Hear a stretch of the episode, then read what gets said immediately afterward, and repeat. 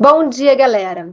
Eu tô muito animada para o episódio de hoje porque para mim é um universo totalmente novo. Não só porque eu morro de medo, mas também por conta da logística de se viajar dessa forma. Como a nossa ideia aqui no podcast é trazer vários formatos de viagem, por que não falar sobre viajar de moto? E quando eu digo viajar de moto, eu estou falando de viagens longas, de vários dias, para vários lugares diferentes. É isso que o casal Michelle e Thiago amam fazer e compartilham no Instagram deles. Então, bora explorar esse mundo sobre duas rodas? Se o seu mochilão falasse, o que ele diria sobre viajar de moto pelas Américas?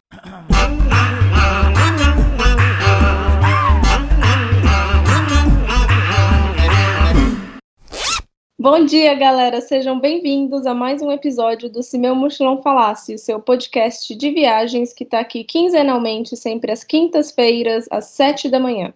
Eu sou a Andrea Leonel, do Instagram, arroba Andrea Leonel, underline, e comigo tá a minha dupla de sempre, Mari Teles, do Instagram, arroba Vida Mochileira.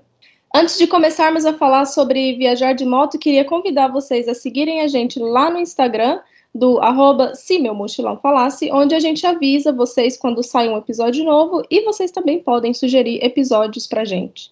A gente também tem um site, o semeumochilãofalasse.com.br, onde a gente adiciona links e informações adicionais sobre todos os episódios que a gente tem aqui. Vamos então apresentar a nossa convidada que veio aqui trazer algumas informações sobre como é viajar de moto. Com vocês, a Michele, do arroba moto underline viajeiros.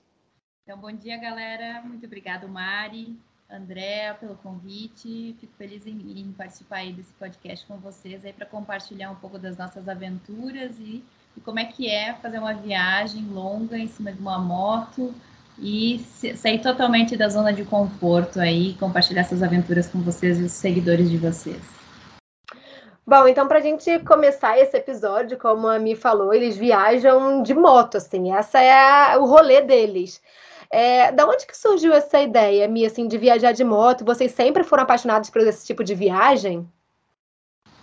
Então, Mari, na verdade, é, quando eu conheci o Thiago, uh, eu tinha uma moto, ele nunca andou de moto, e aí, na, isso na faculdade, nós somos, fomos colegas de faculdade, e quando nós começamos a namorar, ele começou a andar com a minha vizinha, e começou a gostar, enfim, e tínhamos alguns amigos que também viajavam de moto, e ele foi se encantando por esse mundo, até que decidiu comprar uma, uma Twister, na época, que era uma moto bem pequena, e começamos a fazer algumas viagens menores aqui próximo da nossa cidade, aos poucos trocando de moto e, e gostando, né, de, dessa forma de viajar, enfim.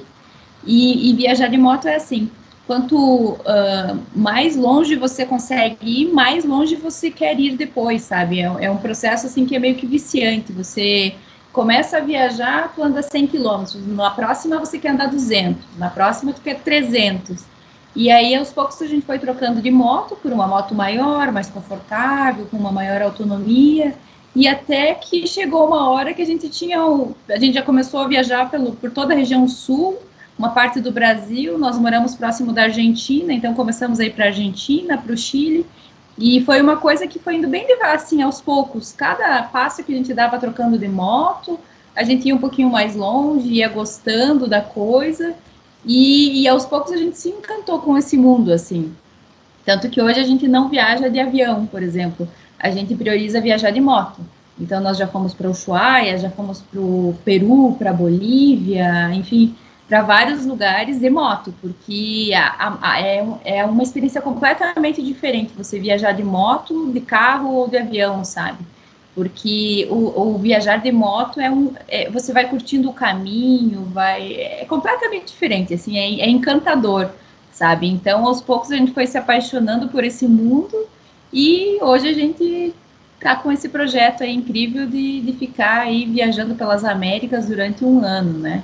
Bom, a gente vai falar especificamente aí dessa viagem, mas falando para quem é leigo nessa questão de moto, eu e a Mari, a Mari já andou, mas morre de medo, eu morro de medo, nunca andei, e acho que a maioria das pessoas que ouvem o podcast talvez não conheçam. Explica pra gente o tipo de moto que vocês viajam, como é que é para manter essa moto, né, manter ela funcionando durante a viagem. Então, na verdade, assim, é, como eu falei, a gente foi trocando de moto, de uma menor e foi indo para uma um pouquinho maior, com uma maior cilindrada, até que hoje nós temos uma BMW GS 1200 Adventure, então ela é uma moto considerada uma big trail, uh, que é diferente, por exemplo, das esportivas, né? Então as esportivas são aquelas motos que são mais uh, carenadas, que tem toda uma proteção aerodinâmica, enfim, que é mais voltada para a questão de pista, de velocidade e tal. E uma moto Big Trail já é uma moto que ela encara tanto uma estrada de chão como um asfalto, ela é uma moto com uma suspensão mais alta, ela tem um banco mais confortável, ela consegue, digamos, levar um, um, uma, um, digamos, uma carga maior também. Então, são detalhes que diferenciam uma moto da outra que vão fazer toda a diferença quando você uh, quer começar a fazer viagens longas. Porque uma, uma moto, por exemplo, esportiva, o banco é pequeno, é duro, a suspensão é mais baixa, então ela é, ela é mais, digamos, voltada para uma velocidade mais alta, mas sem garupa, né, só o piloto. Então, uh, uh, viajar hoje numa moto esportiva, tu vai ver que ela não é nada confortável. Já você entra numa Big Trail, você pode andar mil quilômetros num dia que você está super confortável, sabe? Você chega inteiro no lugar, você não sente dor nas costas, nas pernas, a proteção aerodinâmica é muito boa. Então, realmente, assim, são detalhes que tornam a viagem prazerosa, sabe? E, e para quem tem, digamos, um pouco de receio de viajar de moto, é, é uma questão, assim, de, no meu caso, né, como eu não piloto, porque a nossa moto é muito grande, é, é confiar no piloto. Então, o meu marido, o Thiago, ele, eu tenho plena confiança nele, que eu sei que ele vai andar na velocidade que vai tornar a nossa viagem confortável, que ele está atento a, a, todos os detalhes, que ele tem uma, uma pilotagem defensiva também, né, que faz com que qualquer coisa que possa acontecer lá na frente, ele tem esse tempo de reação para tomar uma decisão, né, evitar um acidente, ou um bicho pode cruzar a pista. Então, assim, são detalhes que uma moto Big Trail, digamos, ela vai tornar a sua viagem muito confortável. Isso eu posso te dizer, assim, porque é, é diferente de, de de qualquer outro tipo de moto que, que hoje tem para viagem, é a Big Trail, com certeza, ela, ela é uma moto assim, muito boa. Caraca, eu vou ouvindo você falando essas coisas todas, vai me dando um nervoso, porque eu tenho muito, muito, muito medo de moto, sabe? Mas eu percebo que o planejamento e eu acho que a prática, né? Quanto mais você pratica, mais você vai ficando confiante. Eu acho que o meu medo vem muito do fato de só ter feito viagens de moto e eu tô falando de moto, eu nem falo, você vai até rir, mas é tipo uma bis, sabe? Então, quando eu fui para Tailândia, a gente fez um dia de passeio numa bis. Quando eu fui para Croácia, a gente alugou em vez de carro uma bis. Então é aquela motinho assim, mas ainda assim para mim é tipo, eu me sinto muito exposta, vamos dizer assim, sabe? Então eu fico tipo, ai meu Deus, se acontecer alguma coisa, algum acidente, tipo, já era, sabe? Então eu acho que esse é o meu medo mais também. Eu nunca viajei com pessoas que tivessem prática na direção de moto. Sempre foram pessoas que pegaram a moto pela primeira vez e eu estava na garupa da pessoa, sabe? Então eu acho que com certeza confiar no piloto faz muita diferença. É... E sobre a questão da manutenção da moto, Mi, é... tem como vocês fazerem manutenção, tipo, antes, é claro, vocês fazem a manutenção né, da moto para fazer as viagens longas, mas durante vocês têm, tipo assim, contatos de mecânico, essas coisas, é, que vão fazer com que a viagem seja tranquila no sentido de manter o, o roteiro? Então, Mari, na verdade, essa questão do medo que você falou realmente é isso, é a prática, com certeza, né? A prática vai tornando, né?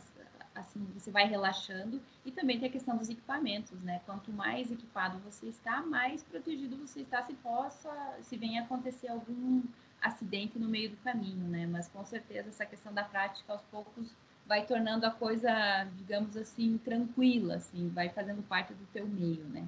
E com relação a essa tua pergunta da mecânica, da manutenção, o que, que a gente faz? A moto, ela exige uma manutenção a cada 10 mil quilômetros, que seria a, a parte básica, trocar óleo, fi, alguns fluidos, né, um filtro de ar, alguma coisa assim.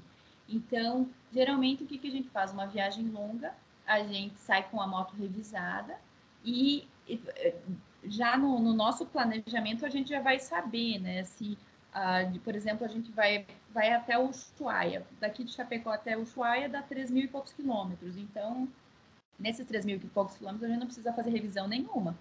Mas se a gente fizer uma volta, passar por Torres del Paine, Belchotem, Bariloche, já vai quase dar 10 mil.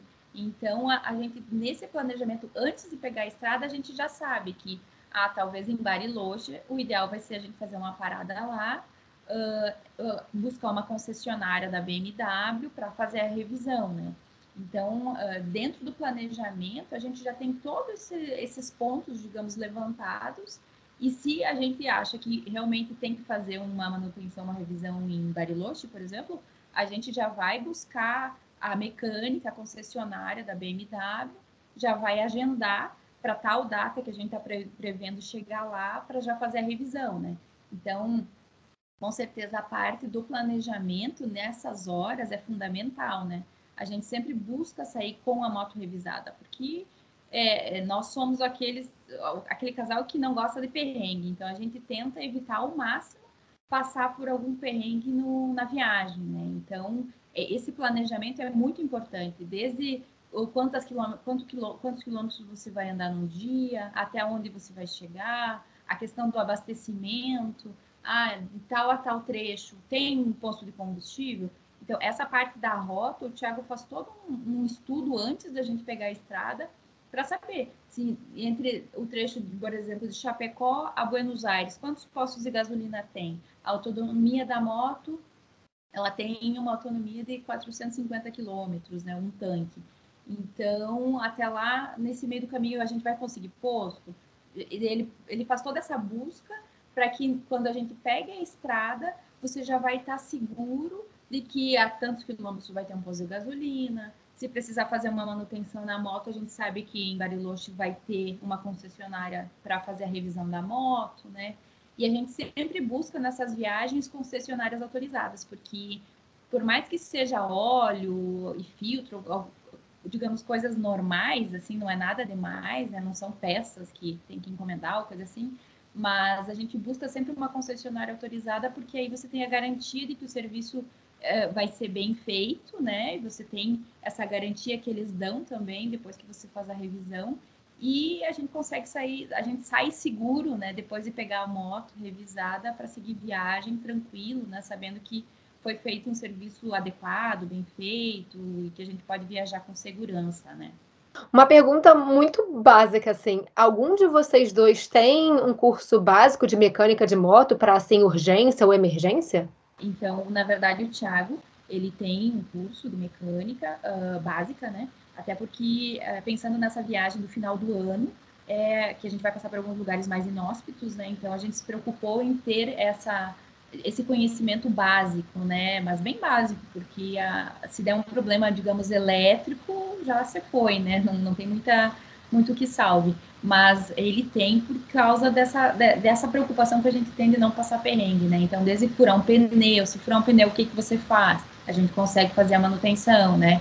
Ou se der um, um problema, talvez, no fusível, no negócio, a gente consegue é, tentar algumas, algumas alternativas para ver se a gente consegue resolver o problema por si só, né? Isso é bem importante a gente ter, da mesma forma como um, um cursinho básico de primeiros socorros, né? Que é importante a gente também ter um conhecimento básico, né? Então são detalhes que eu acho que fazem toda a diferença e tornam a nossa viagem mais segura uh, e principalmente o planejamento da viagem, né? Fica mais tranquilo tendo esse, esses conhecimentos básicos, né? Gente, que gracinha, vocês são muito organizados, preparados. eu tenho uma pergunta mais boba que a pergunta que a Mari fez. Eu queria saber se a moto tem um nome. Porque se eu viajasse de moto, eu com certeza daria um nome para minha moto. Eu dou nome para minha mala, imagina. A gente tem o nome da nossa moto. A nossa moto é querida. A gente chama ela de querida. Quando, a gente, quando ela chegou, a gente, nós tínhamos uma outra moto que também, todas elas já tiveram um nome. Então, cada uma que chega, a gente põe um nome aí essa nossa moto ela já está com a gente já fazem uh, quatro anos, vai fazer cinco anos. É, rodamos quase já é, quase 100 mil quilômetros com ela. E ela é assim, se você faz a manutenção certinha dela, se você cuida bem dela, ela tem assim um, uma vida útil que você pode rodar cerca de 300 mil quilômetros com ela, né? Então é uma moto assim que ela é muito confiável mecanicamente, então é, é, assim é uma moto que você pode passar muitos e muitos anos com ela sem se preocupar em ter que estar tá trocando, enfim, sabe? E você falou que o Tiago que pilota a moto, né? Você, no caso, é a copilota. É... Mas você decidiu não pilotar essa moto porque ela é grande ou porque você não tem carteira? Tem alguma, algum porquê de você não pilotar a moto? E como que funciona essa logística, né? No caso, o Tiago pilota e você vai é, dando as instruções de tipo, pega essa rota aqui, pega essa rota, você fica com um mapinha, ou vocês têm um GPS que tá ali na, na frente da moto e, e você só fica, tipo, tirando as fotos. Aquela, né? Seria eu. Essa moto, ela é muito alta e muito pesada. Ela pesa 400 quilos, então qualquer coisinha ela vai pro chão, né? Qualquer inclinaçãozinha ali, se tu não tiver perna, tu não segura ela, né? Então realmente, e eu sou bem baixinha ainda, então eu não dou nem pé. Assim, quando eu subo nela, eu nem posto meu pé no chão. Então, infelizmente, eu não, não consigo pilotar ela, mas é uma coisa que eu queria muito porque deve ser uma sensação, eu sempre falo pro Thiago, deve ser uma sensação incrível você tá ali com aquela moto que ela é grande, então assim, aquela potência, um motor potente, né, mas não que você vai andar 200 por hora, mas tu, tu sabe que tu tá seguro, se você precisar dar uma aceleradinha, ela vai, ela dá conta, então deve ser uma sensação incrível você tá ali na frente, com, a, com aquela estrada, assim, é... eu sempre comento com ele que eu gostaria muito de pilotar para ter essa sensação, né, mas infelizmente não, não, não é possível, então eu fico atrás, e o que, que eu gosto de fazer? Eu gosto de tirar foto. Então, foto, vídeo, eu tô sempre ou com a GoPro ou com o celular ali e tentando achar um ângulo legal, uma paisagem bacana, e assim eu passo a viagem. Quando a gente chega no destino, eu tô com 300 mil fotos no meu celular, porque eu adoro tirar foto e vídeo, né? e fazer vídeos, né? E aí, o que, que a gente faz? É, a gente tem um GPS que fica ali na frente do, uh, digamos, perto do velocímetro ali do painel da moto, né? Então, uh, esse GPS ele é fixado no suporte e aí ele, ele vai mostrando toda a rota, né? O Tiago faz todo o planejamento da rota antes, então ele já deixa isso tudo previsto, estudado, vou passar por aqui, por ali, por lá, né? E aí quando a gente sobe na moto, só liga o GPS e, e vai, sabe? Então é bem tranquilo. E aí a gente prefere, então, na cidade, sim, eu, eu pegar o celular, aí a gente coloca o, o um ponto do, de localização do hotel, da nossa hospedagem, e daí dentro da cidade eu vou guiando ele, né? E nós temos um intercomunicador, que é um, um aparelhinho que fica um, um, em cada um dos capacetes, e aí a gente pode ir conversando durante a viagem. Então, na cidade, isso facilita, né? De, de eu estar no GPS e sabendo que o hotel é em tal destino e falar, ah, aqui tu pega a direita, segue tantas quadras, pega a esquerda, né? mas na estrada a gente prefere deixar o GPS mesmo e, e levando a gente, até porque o, o Thiago já estudou a rota, então é bem tranquilo, né? E aí, tipo, tem a questão do, do conforto da moto. Você falou que é uma moto muito confortável, mas como tem só um motorista, né? Quantos quanto tempo de viagem vocês conseguem fazer a cada vez? Porque imagino, não sei, nunca andei de moto, Michelle, me, me corrija se eu estiver enganada. Você ficar com a perna aberta ali e as costas e tal, é, quanto tempo que dá para ficar naquela posição? Olha, é assim, que, que nem você falou, né? É uma moto bem confortável. Então, para você ter uma ideia, eu até tiro uma sonequinha, assim, eu dou uma relaxada porque ela é tão confortável porque da forma que eu fico sentada é como se eu estivesse numa cadeira ou no sofá, assim, é bem confortável, o banco é bem macio, então eu tenho um encosto nas costas, que tem uma, um baú que fica atrás das minhas costas, né, fixo na moto, que ele tem um encosto, então eu coloco as costas, encosto as costas ali, não machuca, então é uma posição bem confortável mesmo, né. O que que a gente procura fazer? Uh, a cada 200 quilômetros, 250, a gente dá uma parada, dá uma alongada, toma uma água, sabe? A gente procura fazer isso, mas não que esteja desconfortável, porque a gente conseguiria, digamos, andar 400 quilômetros em cima da moto, 500, sem problema algum, sabe? Mas é mais esse detalhe assim que é interessante você dar uma alongada, se, né, se dar uma circulada no sangue, né, uma esticada, até para você dar aquela parada, assim, né, da, da própria concentração, principalmente do Thiago, né, ele tá ali pilotando, atento, né, então você dá uma relaxada para continuar a, a, seguindo a viagem mais tranquilo, né. Então, a cada 200, 250 quilômetros, a gente faz uma parada para dar essa alongadinha, 10, 15 minutos, sobe na moto, parece que você tá novo, sabe, e você vai mais 200, 300 quilômetros, assim, bem tranquilo mesmo, sabe? A moto é muito confortável. Nossa, muito. Achei ótimo que ela falou que dá uma cochilada. Se sou eu, tô cochilando, eu vou pro lado, vou embora e o Mark segue com a moto. E eu fiquei, fiquei no chão, porque. Não, minha... um, um, detalhe, eu queria muito ver o Mark dirigindo uma, uma, moto. Eu não consigo imaginar isso. Mark é o marido da, da Mari, by the way. Mas, mas o Mark não é uma. É que eu falo moto, mas é uma bizinha, sabe? Uma bi... A gente foi na Tailândia, ele que tava dirigindo.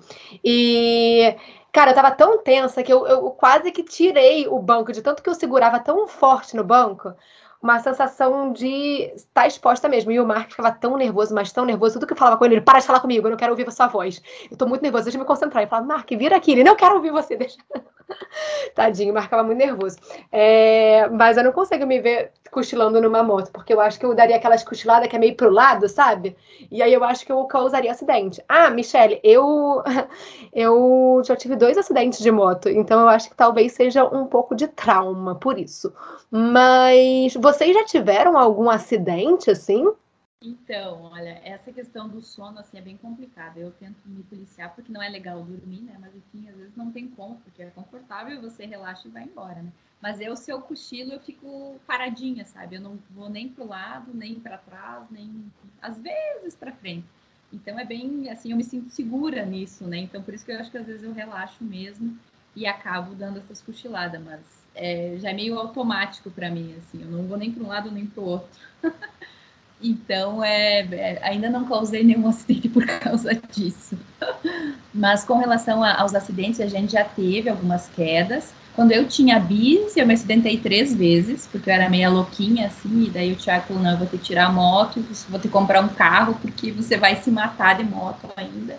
E aí foi isso que aconteceu, a gente vendeu a moto, comprei um carro, porque realmente era um pouco perigoso. Mas, aí o que que acontece? a gente já, já teve uh, algumas quedas, né? Principalmente quando você começa a fazer off-road, que aí é uma estrada de chão, né? Você está em baixa velocidade e às vezes acontece de pegar uma pedra ou perder o equilíbrio e como você está em baixa velocidade, a moto só cai para o lado, né? E não acontece nada e tal. Então, uh, já tivemos alguns uns acidentes assim de quedas no, no no Peru, aqui na Serra Catarinense, enfim, mas é, é bem normal isso acontecer quando você faz off-road, sabe? E são quedas leves, que você geralmente não se machuca, não estraga a moto e tal. E também uh, a gente teve uma queda, uma viagem voltando da Argentina, que é, chove, tava chovendo, e na Argentina tem muitos trechos do, da, das estradas deles, formam aquelas valetas por causa dos caminhões, né? Então formou aquelas duas valetas assim, cheias de água.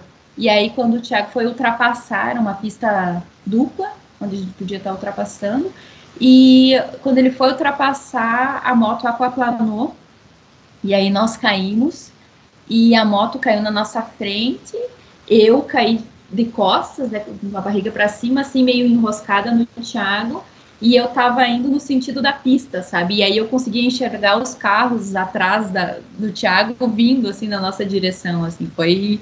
São cenas bem, assim, nossa, que marcantes para mim, porque eu conseguia ver né, os carros, mas ao mesmo tempo eles nos viram e foram desacelerando, então não aconteceu nenhum acidente mais grave, né? E aí que quando a gente parou de arrastar no chão, nós dois nos levantamos rapidamente, e aí, tudo bem, tá tudo bem, tudo certo. Procuramos a moto, fomos lá, erguemos a moto, colocamos ela no acostamento, e aí, né, aquela coisa de você parar, e é, meu Deus, que susto, né, nunca tínhamos caído e tal, e tá tudo bem, tudo bem, e, e a gente estava acompanhado de um casal de amigos que eles seguiram a viagem, porque eles estavam na frente, então eles não viram a gente cair. E aí ficamos ali esperando eles voltar, e pensamos, bom, acabou a viagem, né? Porque primeira queda e tal. Eu falei, não, tenta ligar a moto aí, vamos ver. Ele tentou ligar a moto, ligou, funcionou, tudo certo. Subimos na moto seguimos viagem. Então, não aconteceu nada de grave, né? Só uns ralados na roupa mesmo, assim, né? Por causa do atrito com o asfalto. Mas foi um momento, assim, que depois dessa queda, eu, eu tive um bom tempo, assim, que, uh, digamos, uh, eu tinha medo de viajar na chuva. Quando começava a chover, eu ficava tensa, eu ficava com medo. Ai, meu Deus, gente vai cair de novo. Ai, meu Deus, ai, meu Deus.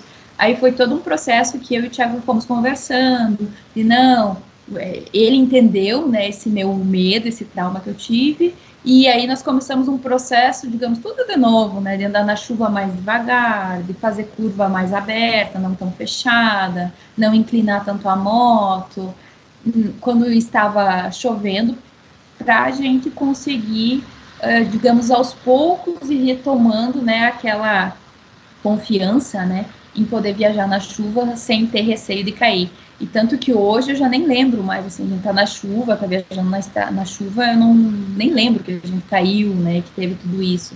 Então é um processo que muita gente às vezes pergunta pra gente no Instagram, principalmente, de, ai meu Deus do céu, eu, a gente caiu duas vezes e eu tô com medo, o que que eu faço, né?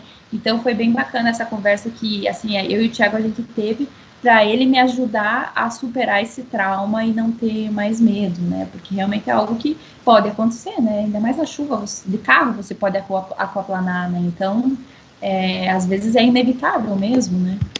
Menina, fiquei toda arrepiada com esse negócio que você falou agora. Não, e, e, aí você vê a importância do equipamento, né? Que vocês foram arrastando. Se, você não tiver, se vocês não tivessem de, de equipamento, tava ferrado, né? Tá, acabou a viagem ali, acabou, podia, poderia até ter acabado a vida, né? Dependendo de como fosse a, a, a seriedade da, da, do arrastão, né? É, mas falando, já que vocês falaram da, da, você falou da questão da chuva, hoje em dia vocês continuam o roteiro conforme é planejado, né? Não é porque tá chovendo que vocês mudam a rota, continua do jeito que planejou. Sim, sim.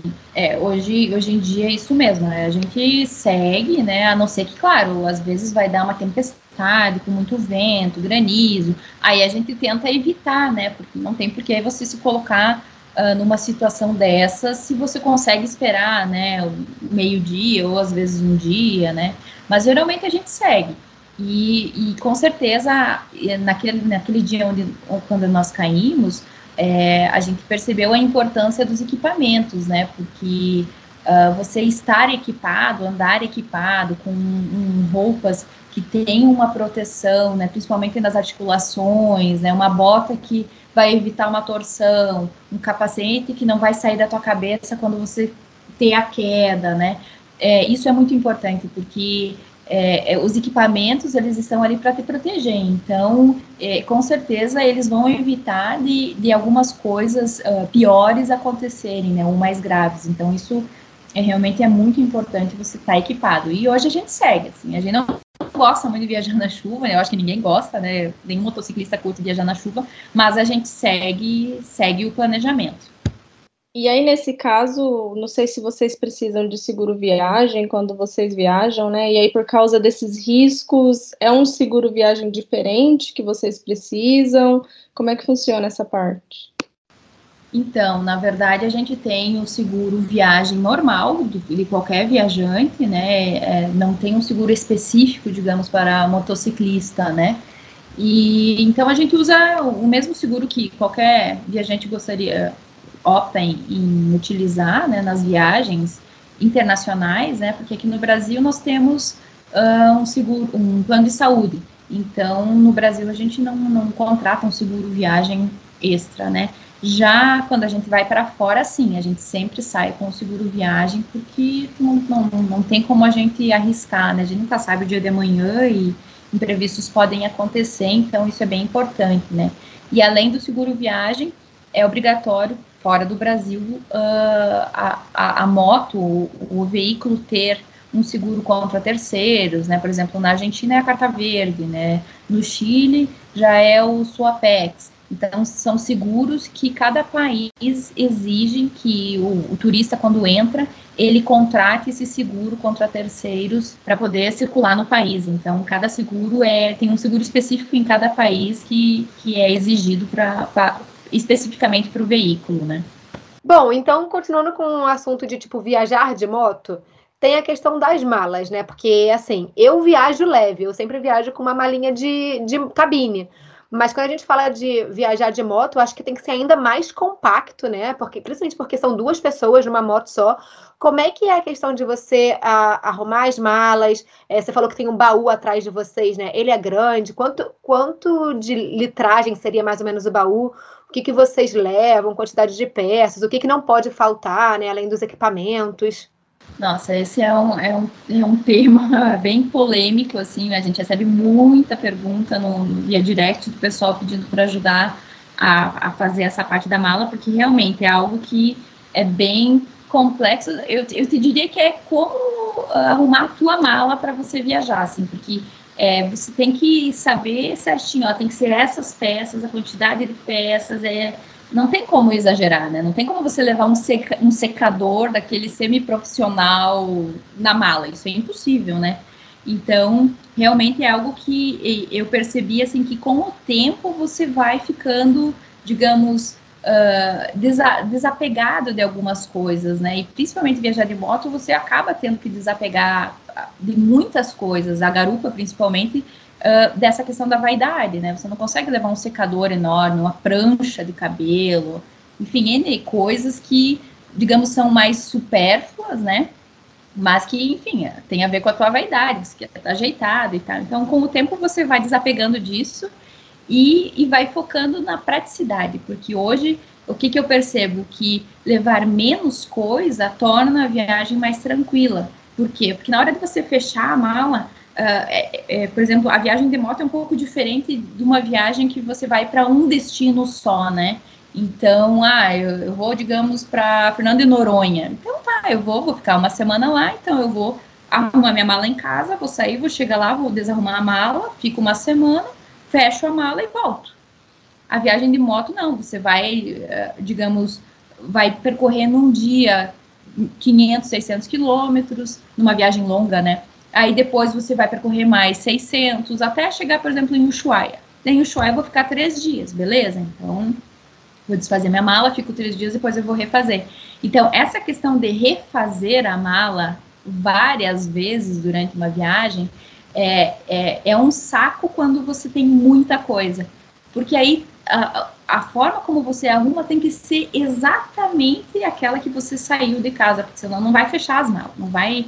E aí vira um inferno, porque você quer, você tem pressa, você que já tem horário para sair de manhã cedo, então você quer sair cedo e a, a mala não fecha, então vira um estresse. Então, com o tempo, eu fui aprendendo que menos é mais, sabe? E torna a viagem da gente mais tranquila. Então, hoje, a gente busca o quê? Uh, separar roupas que sejam roupas leves, que tenham um tecido tecnológico, assim, que, por exemplo, as dry fit, que aí você consegue lavar e secar rápido, elas não ocupam tanto espaço, elas não amassam. Então, são detalhes que a gente foi aprendendo ao longo das viagens, com os nossos erros, digamos assim, a fazer uma mala mais compacta. Então, hoje, para nós é bem tranquilo a gente separar, digamos, três calças ou duas calças, uma bermuda, quatro, cinco calcinhas, uma meia, quatro meias, três blusinhas, um vestido e vai embora, sabe? Então, mas isso é com o tempo que tu aprende, sabe? É uma coisa que você vai vendo, ah, isso aqui eu não usei. Eu cansei de voltar de viagens com várias coisas que eu não usei. Então, eu só levei passear as roupas, né? Então, é um processo, assim. E é bem tranquilo de você poder olhar hoje para trás, assim, eu consigo olhar para trás e ver assim, nossa, que bom que eu desapeguei de várias coisas, que bom que hoje eu consigo viajar mais leve, eu consigo viajar confortável, né? Então são detalhes, são detalhes que é, é com o tempo realmente que você consegue uh, ter essa noção e da mesma forma arrumar, arrumar certinho as roupas para que elas caibam tudo numa malinha, né? E aí hoje o que que a gente faz? Uh, uh, faz um ano que nós começamos a acampar. Então, antes disso, a gente tinha, a gente tem na moto uma mala lateral em cada lado, que é uma mala de alumínio, e aí uma nas costas, né?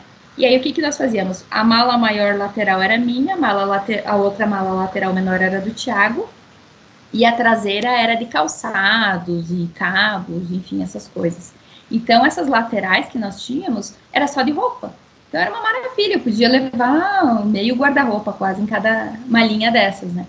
E agora que nós começamos a acampar, reduzir o volume de roupa que a gente tem, porque uma mala dessas é só para o camping. É barraca, é panela, é isolante térmico, saco de dormir, é tudo para o camping. E a outra mala são para as nossas roupas. Então a gente teve que reduzir pela metade, né? E consequentemente, com isso a gente teve que reduzir a quantidade de roupas, né, para poder levar tudo. Mas é bem tranquilo Hoje, uma viagem, seja de 15 dias, ou de 30, ou de um ano, é praticamente a mesma quantidade de roupa. Você não vai levar muito mais coisas, sabe? Porque com o tempo a gente foi aprendendo a otimizar, a ter, a escolher roupas que sejam, sejam versáteis, que você possa usar tanto no inverno quanto no verão, por exemplo, aquelas calças que viram bermuda, isso é muito prático, né? As jaquetas, uma jaqueta corta-vento, que já tenha com uma, uma, uma parte térmica interna, que tu pode usar tanto no verão no inverno, ela é versátil, né? Então, são detalhes que, na hora da escolha das roupas, com certeza fazem toda a diferença para você ter uma mala que seja confortável, versátil e que você consiga estar tá usando em várias situações durante a tua viagem e você vai estar tá bem vestido, né? E confortável, principalmente, né? Você tem uma noção, Michele, quantos quilos dá para levar de, de coisas na, na, na, moto, né? Eu viajo com uma mala, eu levo cerca de 15 quilos, só para a galera ter uma noção, assim. Ah, em quilos eu não vou saber, saber te dizer, porque na verdade a gente nunca pesou, né? Mas o que, que eu posso te dizer? Essas malas laterais, assim, elas são, é, como a Maia tinha falado, da questão da litragem, né? Então, as malas laterais, tem uma delas que é de 42 litros e a outra que é de 35 litros. Então, a de 42 litros vai todo o equipamento de camping nela, tudo vai ali. Na de 35 litros, uh, vai as nossas roupas. Então, todas as nossas roupas, as minhas e as do Thiago, vão nessa outra mala. E aí, na mala traseira, que é uma mala maior, de 56 litros, se eu não me engano, Aí ali vai toda a parte de calçados, higiene pessoal, notebook quando a gente precisa levar. Agora a gente comprou um drone, então o drone vai ali também. Uh, cabos, N uh, coisas, uh, remédios, enfim, vai tudo nessa mala. Então, assim, de peso eu não, não vou saber te dizer, mas elas ficam bem pesadas. Nossa, agora fiquei até curiosa, vou até pesar um dia para ter uma ideia de, de quantos quilos que vai, mas basicamente é mais ou menos esse o volume que eu passei que é, vai cheia. As, as, três malas vão cheinhas, assim, não tem muita folga. É, eu, a minha mala com os 15 quilos, a minha mala tem a capacidade de 60 litros no total, né? Então, caraca, vocês têm até bastante espaço, assim, né? Sim, é, então, é, comparando com a tua mala, realmente a gente tem bastante espaço, assim, bem, bastante mesmo. Mas tem esse detalhe dos equipamentos de camping que que dão uma, uma complicada, digamos assim, né? A gente tem que avaliar bem o que, que leva, porque o equipamento de camping é aquele, né? Não tem muito mais o que a gente tirar, né, do kit. Então, realmente, para as roupas acaba sobrando 35 litros de roupa, e aí os outros uh, 56 ou 52 que é de calçados e equipamentos. Né? E já que você falou do, da questão de camping, é, me, me fala o que, que você leva. Você leva a barraca, você leva os, os isolantes, né? As panelas, vocês também levam, tipo, fogãozinho, essas coisas. O que, que vocês levam nessa, nessa malinha ali do lado da moto? Equipamentos que sejam compactos, né? E leves. E, consequentemente, quando você entra nessa área de camping, que os equipamentos são um pouquinho mais técnicos, ou seja, eles são com volume menor e com peso mais leve, eles acabam se tornando um pouquinho mais uh, caros, digamos assim. Mas a gente procurou investir um pouquinho nesses equipamentos para ter essa questão do, do volume, principalmente, para a gente conseguir colocar tudo dentro dessa mala que a gente leva. Então, nós buscamos uma barraca que ela era bem leve e compacta, da Nature Hike, para três pessoas. A gente tem também os dois sacos de dormir, que são bem compactos, isolante térmico inflável, nós encontramos, encontramos e achamos mais interessante ter um pouco mais de conforto no camping, então por isso a gente pegou um isolante térmico inflável e não aqueles isolantes uh, rígidos, né? Então, além dos isolantes térmicos infláveis, a gente tem a parte da cozinha, e aí nós temos um fogareiro a gás, tem uma, digamos, um, uma cápsula de gás pequenininha que a gente leva junto. Nós temos panelas que elas são uh, de silicone e elas são dobráveis, então você consegue, digamos, ela, você vai compactando ela e ela fica bem pequenininha, ela não fica alta, ela não é rígida. Então isso também ajuda a ocupar pouco espaço. Então nós temos essa panela, dois pratos, dois copos, uma chaleira, tudo que elas são uh, dobráveis. E aí, no final das contas, elas acabam ocupando pouco espaço também. Aí, os talheres, enfim, uma luminária para colocar dentro da, da barraca. Aí, agora a gente comprou uma mesa também, que ela é toda desmontável, e duas cadeiras. Então, a gente buscou alguns equipamentos que tornem o nosso acampamento confortável. Assim, a gente não, não curte passar, digamos, uh, perrengue no camping também, mas também a gente curte um pouquinho de conforto. Então a gente acabou buscando alguns equipamentos que tornassem as nossas experiências do camping mais confortável. E a gente percebeu que as cadeiras, principalmente, e a mesa, elas fazem toda a diferença num camping, assim, sabe? E aí a gente consegue colocar tudo na moto, tudo é dobrável, tudo fica bem e no final fica bem tranquilo, gente, assim, pra gente tanto guardar os equipamentos quanto na hora de montar, né? é, é um camping que é, um, é uma coisa que a gente está gostando muito de fazer, que nós nunca tínhamos feito, e nós começamos a fazer por causa dessa viagem do final do ano, que a nossa ideia é acampar em alguns lugares, e a gente está adorando, assim, é uma experiência incrível. A partir do momento que você planeja, é como uma viagem. Se você planeja ela, estuda, busca tornar, fazer com que tudo dê certo, planeja com um tempo uh, certinho para você não, não fazer tudo corrido, a viagem vai ser quase que perfeita, né? A não ser que aconteça um imprevisto no meio do caminho. Da mesma forma é o camping, né? Quando você planeja chegar num lugar, montar tua barraca de dia, né? Prever a questão do local do, do camping, que se chover pode passar água em tal lugar, para não entrar água na barraca. São detalhes que tornam o acampamento confortável além dos equipamentos, né? Então são coisas que a gente começou a curtir, assim, e, e hoje a gente só pode falar bem do, dos nossos campings, porque a gente sempre ficou muito confortável, nunca passamos perrengue, e, e, curtimos muito essa, essa vida ao ar livre, que antes a gente não, não tinha tanta essa experiência, assim. Eu achei incrível, eu já estava achando incrível que vocês tinham panela que, que era flexível, né? É, quando você falou de mesa e cadeira que vocês levam na moto, eu tô tipo, caraca, é um outro nível de viagem, sabe qual é? É, mas aí, agora vocês, vocês falaram de mala, falaram da, da questão do camping e tal, que isso tudo ajuda, né? É, cara, roteiro, assim, eu acho que é importante a gente falar sobre roteiro. Você falou que o planejamento é a coisa mais importante da viagem, né? Então, quais são as coisas que uma pessoa que vai viajar de moto precisa prestar atenção? Você falou da questão do, do combustível, né? Onde que vai ter posto, da manutenção também, mas tem outras coisas que vocês também adicionam no planejamento? Olha, é, é, é bem isso. Assim, o planejamento para nós assim é, é, o, é o principal da viagem. A gente é muito organizado. E aí o que, como é que nós fizemos? O Thiago ele cuida da parte da estrada, né, o roteiro, enfim, aí ele faz toda essa análise de postos de combustíveis, por exemplo, na, na Argentina. Uh, indo para Ushuaia, vão ter, tem regiões ali da Patagônia que ficam, digamos, tem 300 quilômetros sem uma alma viva. Você não vai encontrar ninguém no meio do caminho. Não tem uma cidade, não tem um vilarejo e, consequentemente, não tem posto de gasolina, entende? Então, é, é, é, muito importante esse planejamento, porque se você se pega no meio da Patagônia, uh, digamos, final do dia, né? Daí tu começa a imaginar, final do dia, sem combustível, o que que tu vai fazer? E em muitos lugares não pega sinal, tu não tem sinal de celular, de rede, de nada, né? Então, é, nesse lado a gente é muito, muito organizado. Então, o Tiago faz todo esse, esse estudo, né? Dependendo da rota que a gente vai fazer, ele já verifica no Google Maps se tem posto, se não tem, a cada tantos quilômetros vai ter uma cidade, se não vai ter.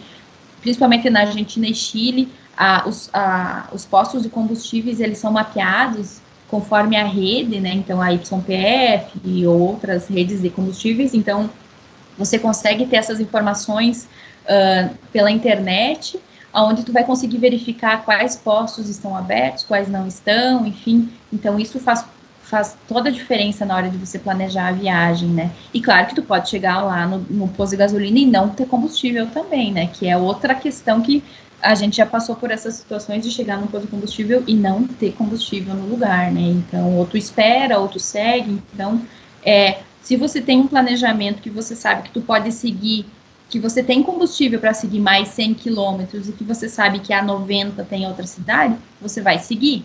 Então, isso é muito importante na hora do planejar, né? Você ter todas essas informações e saber que, ah, se eu chegar em tal posto e não ter combustível, eu consigo chegar na próxima cidade a 100 quilômetros ou coisa assim, né? Então, isso é um detalhe importantíssimo, né? Outra questão que a gente procura fazer é o quê? É não rodar à noite. Então, a gente prefere levantar bem cedo, de manhã cedinho, madrugar, arrumar as coisas e pegar a estrada e planejar naquele dia rodar 500 quilômetros, no máximo 600, 700, né? Mas já sabendo que a 500 vai ter uma cidade que a gente pode ficar, ou a 600 ou a 700, depende como vai render a viagem, né?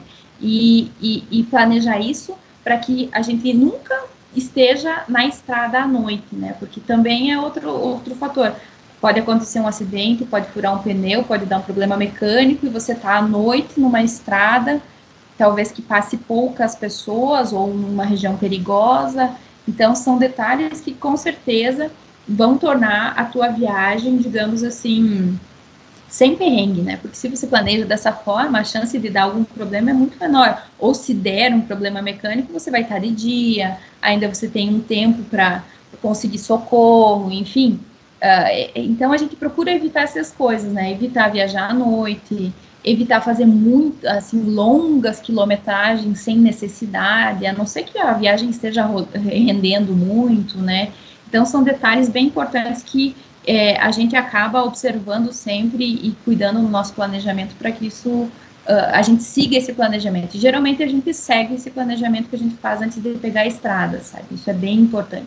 E aí eu fico com uma parte de roteiro, ou seja, a gente vai chegar em tal lugar, o que, que a gente vai fazer? A gente vai conhecer tal lugar, tem isso, tem aquilo, tem aquele outro, precisa comprar ingresso antes, não precisa, horário de funcionamento, aonde a gente pode almoçar ou jantar, ou então se tem uma agência de turismo para a gente contratar, né? Eu fico com essa parte de, digamos, dos destinos por onde a gente vai passar e ficar, e o Thiago fica mais com essa parte da rota, e que é bem importante, né? E também outro detalhe é essa questão da manutenção que a gente havia falado antes, né? Se a gente sabe que vai ter que fazer uma manutenção, uma revisão na moto no meio do caminho, a gente já coloca isso no planejamento, porque isso é muito importante. Você não pode no meio do caminho perceber que você precisa trocar o óleo, né?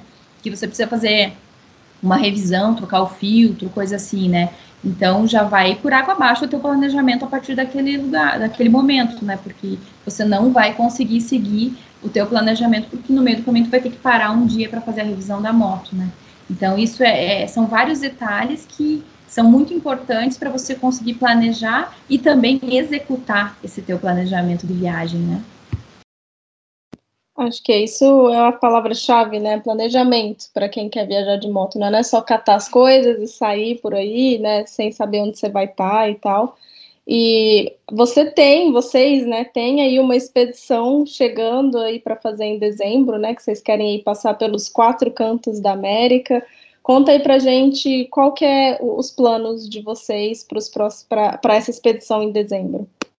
Então, na verdade, é, agora com a, a, notícia da abertura das fronteiras aqui do Brasil com a Argentina, uh, a gente definitivamente já colocou uma data de saída, né? Então, dia 18 do 12, agora a gente vai estar pegando a estrada para começar essa aventura. E a ideia é nós percorrermos, uh, irmos aqui de Chapecó, da onde a gente mora, para Ushuaia, e de Ushuaia nós começarmos a subir né, toda a América do Sul.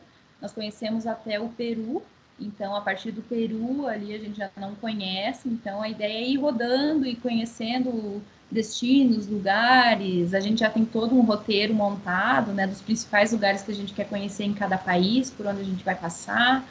A ideia é ficar um ano rodando de moto por esses, por, por toda a América, né? Não é só seguir em linha reta para chegar no Alasca.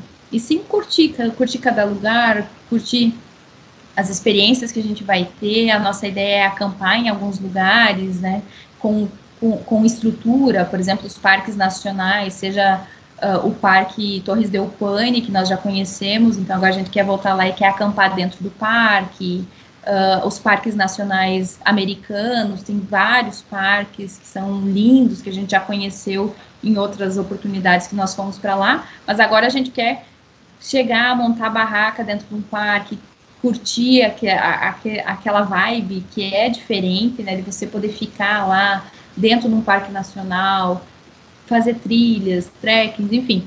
E aí a nossa ideia é ficar rodando, conhecendo esses lugares, conhecendo cidades, enfim, tendo novas experiências, chegar até o Alasca, em Prudhoe Bay, e daí a partir dali voltar e cruzar o, o Canadá para outra costa e ir descendo o Canadá e os Estados Unidos pela costa até Miami e a partir dali de Miami colocar a moto num avião até a Colômbia e depois voltar rodando para o Brasil. Então a nossa ideia é ficar um ano rodando de moto aí. É, é um sonho que já tem, nossa, muitos anos que a gente está planejando e a gente chegou no momento que a gente tinha que falar assim, não, a gente tem que decidir se a gente vai ou não vai, colocar uma data, porque senão tu vai sempre postergando, porque não é a hora, não é a hora, e no final nunca vai ser a hora, né? Então a gente colocou essa data há dois anos atrás e começamos a trabalhar para executar esse, essa viagem, né, esse planejamento. Então, hoje a gente já conseguiu avisar os nossos clientes, porque tanto eu quanto o Thiago nós somos arquitetos, então a gente já avisou os principais clientes, já deixou eles cientes que eles cientes que a partir de dezembro uh, o escritório vai continuar funcionando, mas o nosso atendimento ele vai ser remoto, né, vai ser um pouco mais restrito, enfim e para conseguir executar essa viagem, né? Então, se tudo der certo, dia 18 a gente está pegando a estrada aí para uma aventura que até hoje a gente uh, não conseguiu encontrar outras pessoas que fizeram, né? De, de, ficar um ano rodando por toda a América de moto, né? Indo, do, indo aos dois extremos, tanto ao Ushuaia quanto ao Alasca, né? Então vai ser uma aventura incrível aí que já tá dando um frio na barriga. E quando a gente pensa e lembra que tá chegando, faltam menos de três meses, né? Vai ser uma aventura muito legal aí. Que foda, cara. E pra galera que quer acompanhar a Michelle e o Thiago, Sigam eles lá no Instagram, moto underline viajeiros, que eles vão compartilhar tudo. E, Mi, você falou muito de muitas coisas é, desse universo de moto, ou seja, vocês são né, experts, vocês são especialistas, tanto que as pessoas vêm perguntar para vocês essas informações. Vocês têm algum tipo de curso, algum tipo de e-book que vocês é, vendem para ajudar pessoas que querem tirar esse sonho do papel também? Então, Mari, isso é uma coisa que a gente sempre fala de fazer e porque realmente é muita informação é, e é muita coisa que, é que são detalhes, né? Que você não encontra em qualquer lugar. Não é todo mundo que está falando ou escrevendo sobre isso. Então hoje a gente não tem nenhum curso, nenhum e-book, nem nada, porque realmente o Instagram está consumindo muito tempo, meu principalmente, porque quem toca o Instagram sou eu. E aí a gente acaba não tendo folga, né? Porque eu tenho que trabalhar e aí tenho que dividir o meu tempo com o Instagram e aí no final das contas pro produzir um outro conteúdo uh, toma tempo, né? Então a gente não quer produzir qualquer coisa. Então a nossa ideia é produzir sim um e-book, principalmente para ajudar quem está começando nesse mundo, né? Seja de moto ou de moto camping, como a gente fala, né? Em que você consegue aliar os, a, as viagens de moto com o camping mas é produzir um conteúdo futuramente para poder compartilhar essa, essas dicas, né? E tem muita gente que nos, nos pede um curso, pede para mim principalmente, que eu sou garupa, é um curso para tirar fotos, fazer vídeos, editar fotos, enfim. Então é outra coisa que está na minha lista aí para futuramente a gente conseguir fazer, mas agora sim a gente não tem nenhum material que a gente possa estar tá uh, vendendo ou fornecendo gratuitamente, né? Mas a gente fica aberto para quem tiver alguma dúvida ou, enfim, uma pergunta. A gente está sempre aberto ali no Instagram, é só enviar um direct para a gente. A gente procura responder todo mundo que entra em contato conosco. Às vezes a gente demora um pouquinho, porque às vezes a demanda é muito grande de solicitações, mas a gente procura atender todo mundo e compartilhar nossas experiências, ajudar o pessoal que tem dúvida com o roteiro, seja para qualquer lugar ou um planejamento de viagem. A gente gosta de ajudar muito e é um prazer poder ajudar e depois compartilhar, poder conferir, né, os roteiros que as pessoas vão fazendo e juntamente com as nossas dicas que, que deram certo, que, que o pessoal curtiu bastante. Então, a gente fica feliz em poder ajudar sempre. Então, a princípio não temos nada de e-book, mas temos a, a vontade de poder estar ajudando todo mundo que entra em contato conosco sempre. É, eu tenho certeza que essas informações que você passou aqui para gente hoje vai ajudar muita gente aí que tem essa ideia de pegar moto para viajar e tal. Foram informações muito valiosas.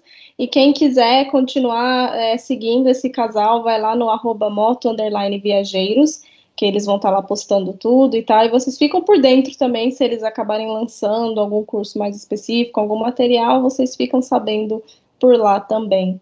Queria agradecer muito a Michele por todas as informações, pelo tempo de estar aqui com a gente. Muito obrigada, Michele, aí por, por tudo.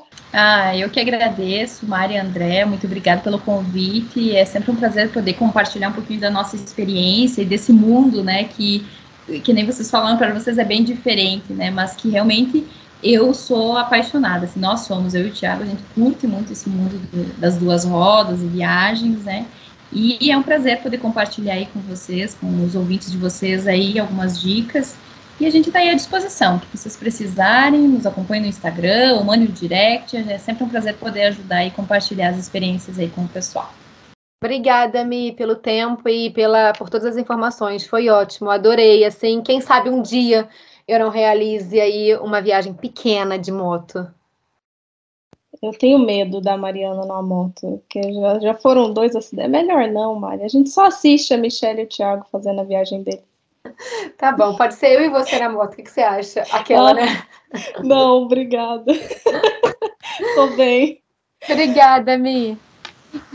Ah, obrigada, meninas. Eu que agradeço aí. Foi um prazer compartilhar com vocês aí. Vou, vou ficar de olho aí, ver se vai rolar uma viagem de moto aí de vocês aí. Vou, vou ficar acompanhando e torcendo que dê certo. É isso, gente. Então a gente se vê daqui duas quinta-feiras, às sete da manhã, aqui no Cinema Mochilão Falasse. Até mais!